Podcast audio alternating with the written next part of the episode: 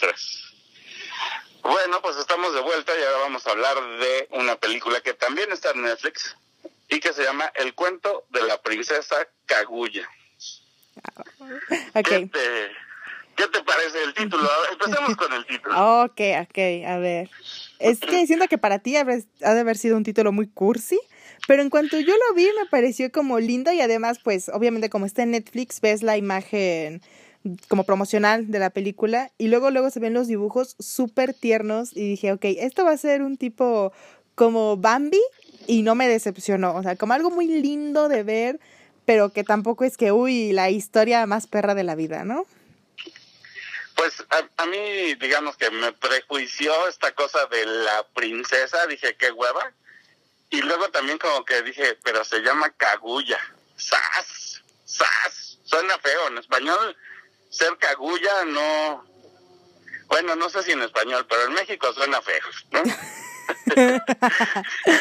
ok, estás bien loco. Y, este, pero sí, como dices, en cuanto ves los dibujos, los dibujos tienen eh, un acabado como de acuarela Ajá, y están súper chidos, ¿no? O sea, a lo mejor muy sencillos, pero eh, no sé, sí se nota un trabajo de animación, pues, eh, dedicado, interesante.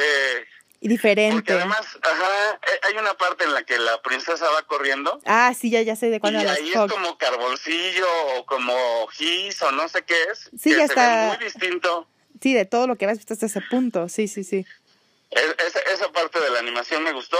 Ah, bueno, hay que decir que es una película también de los estudios Ghibli, que son los de Miyazaki, ¿no? Pero Ujú. esta película no es de Miyazaki, es de Isao Takahata, ¿no? Y es del 2013, o sea, ya, ya tiene un ratito que salió.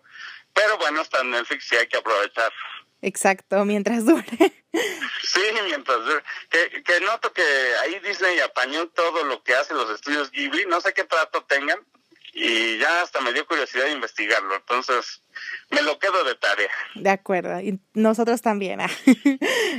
bueno, pero ah, ya no dijimos, estamos diciendo todo esto de la animación bien hermosa, ya no dijimos la historia. Bueno, pues resulta que esta película está inspirada en un cuento tradicional, como muchas, de hecho, películas del estudio, sobre un hombre que corta bambú y ahí encuentra a una, no sé, hadita, bueno, no sé qué chingado, o sea, como una personita chiquita que resulta que después se convierte en bebé y es esta niña, esta princesa, a la que ellos cuidan y procuran darle la vida de princesa que creen que merece. Yo creo que ese sería mi resumen. Eh, sí, pero quisiera yo como platicar un poquito más sobre el personaje porque digamos que de un tallo cortado de bambú crece de pronto algo y se abre como si fuera un trono de un Buda, así porque la imagen es tal cual el trono de un Buda sentado Ajá. y una especie de, digo, digamos, la princesa, aunque aparece sentadita ahí, muy vestidita, muy con su kimono tradicional y todo, este, pues se parece muchísimo o está muy inspirado, digamos, el dibujo en el Buda, ¿no? Y después de que aparece como una mujer, es cuando se la pasan a la mamá, bueno, cuando la esposa del cortador de bambú la toma, es que ahí se convierte en bebé, ¿no? Y los, y los saltos de, digamos, de edad y de, y, bueno, la transformación física del personaje Es muy rápida. es curioso, ¿no? Sí, es, es muy veloz, pero además es muy curiosa porque, bueno, ahí me encantó la escena que ya la tiene la mamá y empieza a chillar y ya es un bebé, ¿no? Así, un, dos, tres, prum, ¿no? Ves un bulto que cambia de forma y ya es un bebé. Y después ya la señora dice, chin, tengo leche, ¿no? Ajá, como Y que hasta lo siente, ¿no? Hasta, me pareció Ajá. bien cagado porque la mamá luego luego piensa, fuck, pues yo como no he estado embarazada, claramente, pues no voy a producir leche y la niña lo necesita. Así que piensa en llevarla como a una casa donde hay otras mujeres que la amamantarían, pero en el camino se detiene y se queda como pasmado un segundo y descubre que le empieza a salir leche. Entonces es muy, no sé si esa es la magia de la mugrosa niña que dijo, ne, yo quiero que tú me amamantes y tú me cuides. Es que sí, eso está como muy... Bueno, a mí me gustó porque se me hace hasta la clásica historia de los viejos que se vuelven padres, ¿no? Porque la pareja es una pareja que... De ancianos. Por lo que se, por lo que se ve, ajá, no, nunca tuvieron hijos. Y entonces es ya como en un momento, eh, digamos, ya no, ya no dentro de su etapa más fértil que, que les llega el, eh, la hija adoptiva, ¿no? Y entonces eso, eso está, no sé, es tierno, no, como que les diera una segunda oportunidad de vivir eso que se habían perdido, ¿no? Mm, pues sí, supongo que sí. Pero, ay, Ana, es que yo tengo un problema con el papá, principalmente aquí. Porque y me gusta que desde el principio te lo muestran pues como un hombre un poquito, ¿cómo decirlo? Egoísta. Porque cuando tiene a la niña, que es esta personita chiquita, un tipo pulgarcita, pues le dice a su mujer, mira, me acaba de llegar un, este, ¿cómo se dice? Un regalo del cielo. Y la mujer a ver y dice, no, no, a mí me llegó, ¿no? Y siempre durante toda la película tiene esta actitud un poquito egoísta hacia la niña, de no es mía y de nadie más, ¿no?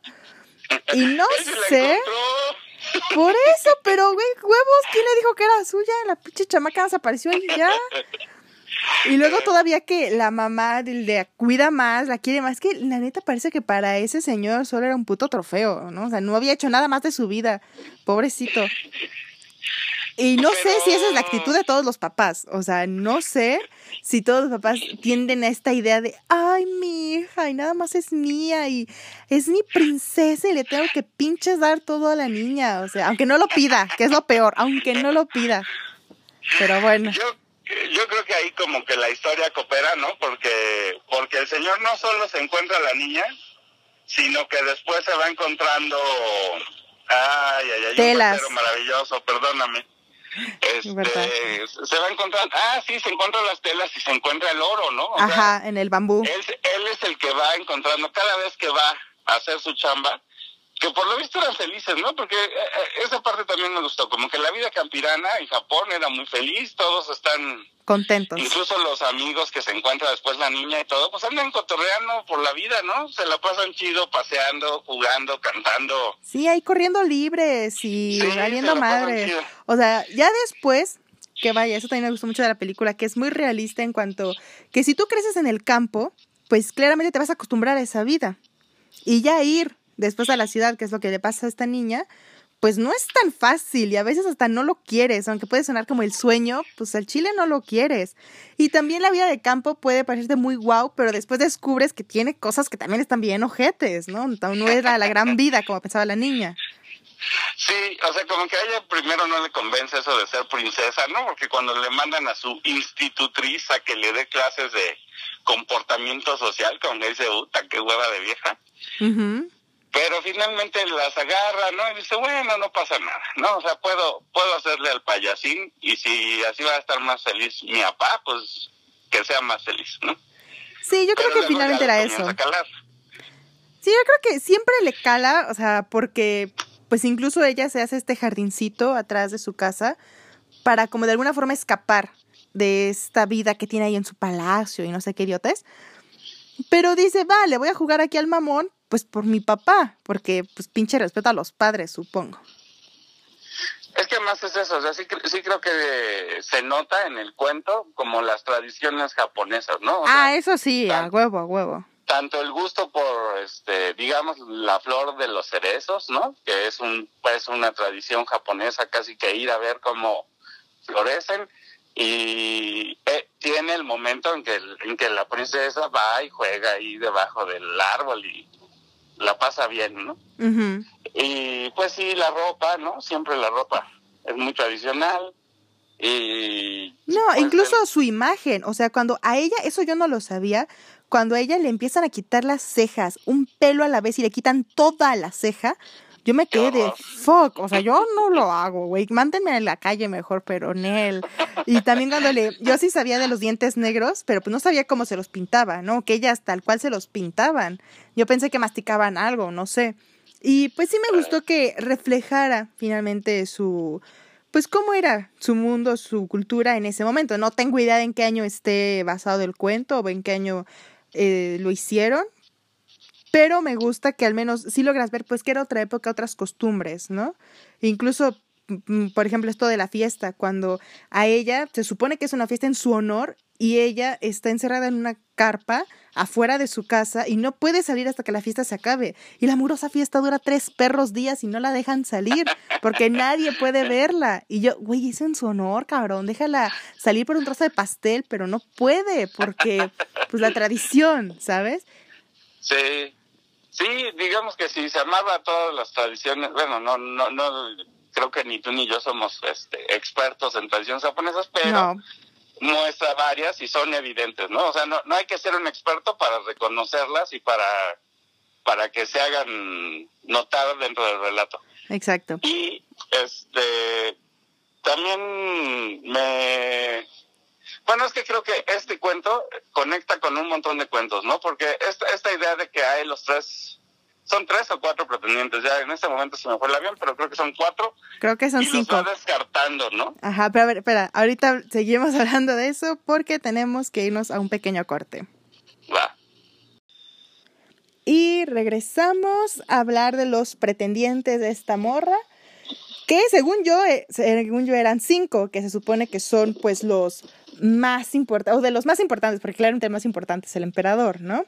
Pero es de los más importantes que hay ahí, porque incluso había príncipes y güeyes del gobierno, y mamones los güeyes. Que, aunque eso sí, pues me gusta, porque supongo que así era antes de, yo nada más escucho de tu belleza, jamás te he visto, cabrón, y me vale madres. A mí me prometen que estás bien hermosa y ya con eso yo voy. Y van los güeyes y le hacen a la mamá de no, es que tu belleza es tal y mi amor por ti es como, y empiezan a decir objetos pues muy extraños, algunos ficticios seguramente de alguna leyenda, de que, ay, no sé, la rama enjollada de no sé dónde y una capa de una rata de fuego, no sé qué idiotes. De piel de rata. Ah, de piel de rata, así de, tú eres tan bella como esta piel de rata de no sé dónde, ¿no?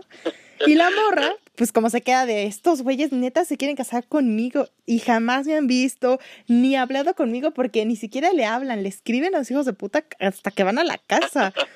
Y pues les dice, ¿saben qué, compadres? Va, yo aceptaré casarme con cualquiera, así me vale más, si están bien feos, que había unos bien feos, pero al que me traiga con la, el objeto con el que me comparó, ¿no? Así de, tú dijiste esta piel de rata de no sé dónde, tráeme la pinche piel de rata. Tú dijiste esta rama enjollada, tráemela.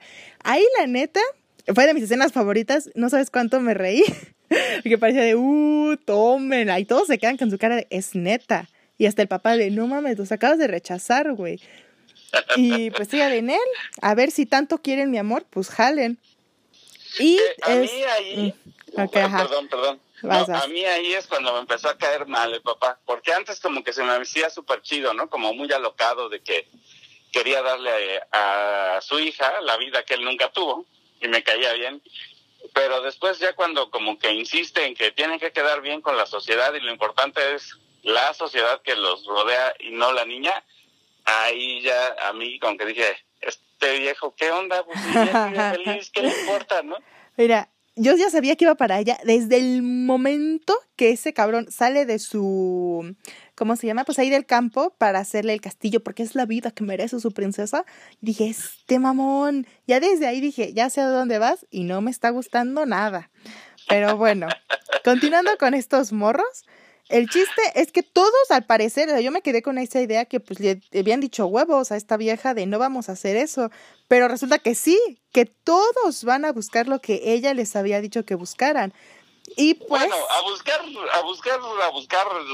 Algunos. No exactamente. ¿no? Algunos. O sea, más bien a conseguir algo que, que pueda pasar por, ¿no? no, algunos, porque por ejemplo hay un morro que ese sí, digo, mis respetos, güey, se metió al mar y todo y jamás fue con la princesa pues a decirle pendejadas.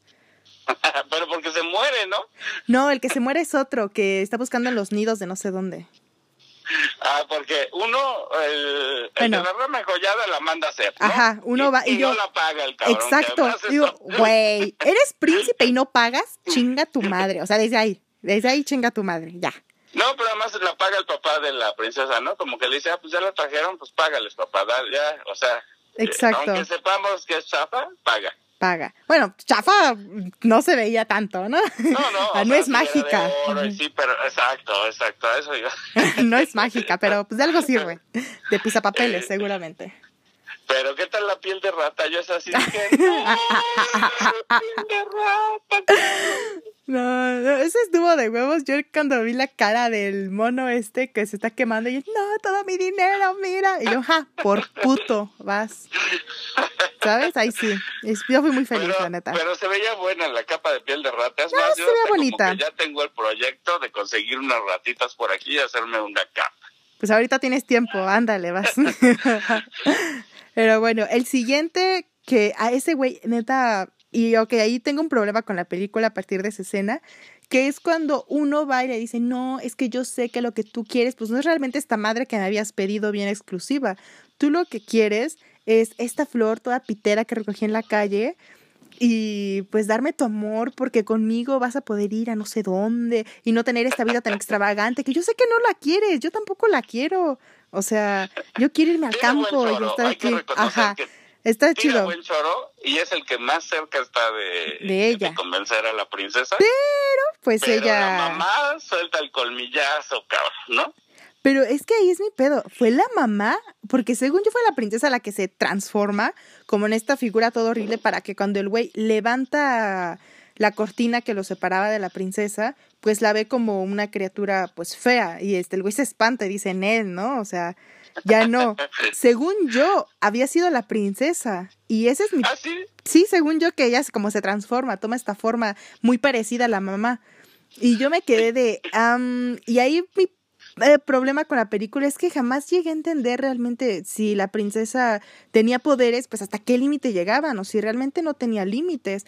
Porque parece que el principal es que crece. O sea, crece a un ritmo pues muy diferente, ¿no? En días de repente ya tiene cuatro años y el siguiente diez, ¿no? Le dicen, crece como una rama de bambú. De hecho, las, los Ajá. cabillos, ¿no? Le dicen, eres la niña bambú o algo así le dicen. Sí, sí. O sea, y ese es el chiste de, ah, ok, ¿no? Pero después tiene este otro poder de transformarse, pues eso es lo que a mí me pareció. Y después tiene un poder de como desaparecerse. Y yo de, Sí. mm, ah, ok, entonces también puedes hacer eso. ¿Cómo? ¿Cuándo? ¿Qué? Bueno, daremos entonces el spoiler grave, que ya se nos hace costumbre, pero sí hay que decirlo. O sea, Bueno, la morra sí, eh, digamos que es enviada de la luna, ¿no? Ajá. es como un espíritu superior que hace berrinche, que, que eso se entienden, como que la, la princesa, aparte de que sí es muy guapa y sí es muy chida y sí es muy todo, era un espíritu superior que tenía ganas de estar Un rato de en la vivir tierra. como cualquier humano, ¿no? Ujú. Y hace su berrinche y se lanza, y lo logra y lo hace, y luego ya ve que sí, un ser humano tiene cosas chidas, pero... Tiene cosas bien culeras. Sí, sí, pero bueno, aquí, aquí quiero hablar rápidamente de lo que pasa con el emperador, porque después que esta morra rechaza estos cinco, pues el emperador se entera y dice, ah, pues claramente quiere llegar a mí. Así que le manda mensaje al papá de, ahora la quiero para mí, o sea, no de que si quiere, la quiero y punto. Y el chiste es que la morra lo rechaza y hay mi diálogo favorito de la película, que le dice a la morra, tu papá, siéntete libre de decir que desobedecí una orden del emperador y mátame o entrégame a él, pero en cuanto yo te vea con una capa del consejo que le había ofrecido el emperador a cambio de su hija, yo me suicido. Punto. Y me mamó tanto esa escena. Ok, ya, continúa con tu vida. Está, es que, bueno, no sé, o sea, la película digamos que tiene como dos tramas, ¿no? Una, la trama es como muy cuentito, muy encontrar el amor verdadero, Ajá. pero... Lo que, yo creo que más que encontrar el amor verdadero, lo que verdaderamente te hace feliz. Ajá, pero es que, ajá, para mí era como otra trama esa, o sea, como una pasa por todos los hombres y dice, no, están bien machines estos japonesillos, están muy... Bueno, totalmente, eso sí hay que decirlo, que es cero feminista el asunto, ¿no? O sea, como que sí se nota muy grave, digo, es un cuento tradicional, creo que del siglo X. Creo que ese es el chiste, que pues es un cuento tradicional, no le puedes pedir el gran empoderamiento y el poco empoderamiento que muestran es- en esta escena que a mí me mamó de ella de, güey, voy a tomar la única opción que me queda aquí, que es la muerte, y me vale madres, porque así es. Sí, Y eso me gusta, porque pues no le puedes pedir que en esta madre, o sería la pendejada de mujercitas de, sí, sí, las mujeres bien empoderadas en el siglo no sé qué, güey. O sea, sería una idiotez.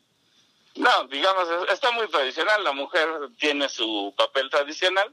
Exacto. Y es, es, eh, los machines son muy machines y ella es casi que un adorno, ¿no? Pero lo que tiene bueno es que ella tiene lana, ¿no? Y entonces eso es lo que la cotiza entre los machines que jamás la han visto. Y después tiene la trama de... De que es de la luna. divino, ¿no? O sea, porque viene como que, para mí es la encarnación del sol que baja por ella, ¿no? Así como... Ok. Y ya cuando ella lo ve, dice huevos, ¿no? Ya vinieron por mí, cabrón y ya no vuelve a decir nada porque porque se la llevan en gran fiesta y colgorio, pero calladita, ¿no? Pero es que ahí hasta, o sea, me gusta que hasta ahí ella al final intenta como luchar de no, por favor, déjenme, porque bueno, explica que cualquier criatura que al parecer ya había pasado antes, que baje de la luna y le ponen una ¿cómo se dice? Como una capa, pues va a olvidar todo lo que vio en la Tierra. Y ella hasta dice, no, por favor, déjenme. Y me gusta que finalmente dijeron, huevos, güey, tú vas a volver a la luna, quieras o no. Y le ponen la mugrosa capa y ya de ahí, pues es instantáneo, como que olvida y se va a sus papás que los estaba abrazando, de hecho. Y se va con el, esta madre del sol o no sé qué era. Pues este hombre, ¿no? Que parece un rey ahí. Eh, parece un Buda también, pero este, pero bueno, está chido porque está esta onda como de los alienígenas ancestrales, ¿no? o sea, e, e, ella es un ser que viene de las estrellas, bueno, de la luna realmente, pero pero digamos de allá arriba del cielo. De muy lejos de nosotros. Ajá, sí, algo así. Vivos en un carro de nubes. En un carro que ahí se ve, ahí los dibujos se me hicieron bien curiosos porque se me hace totalmente de la religión hindú, ¿no? O sea, ves el, los dibujos y todos, y está la mezcla entre Buda y, los dioses eh, de la India. Entonces, sí, sí, pero siento que eso fue a propósito para haceros más celestiales o un pedo así. Pero bueno, ya tenemos que terminar. Este, a mí búsquenme en Instagram como Scarlett Oliva y a ti. Este, búsquenos como Cine Mole en Twitter. Pero hay que decir que, bueno, ¿la recomendamos ampliamente o no? Yo sí, se me hace una película muy tierna, pero eso sí, se toma su tiempo, hay que serle muy paciente a esta madre. y, sobre todo para los animadores, yo diría que si, si te gusta la animación, hay que verla, porque es una animación totalmente distinta, aunque es de los estudios Ghibli, tiene otro estilo de animación. Sí, sí, muy, muy hermoso, eso sí, Ok. Bueno, pues gracias por escucharnos. Quédense con Incudeso Radio. Muchas gracias.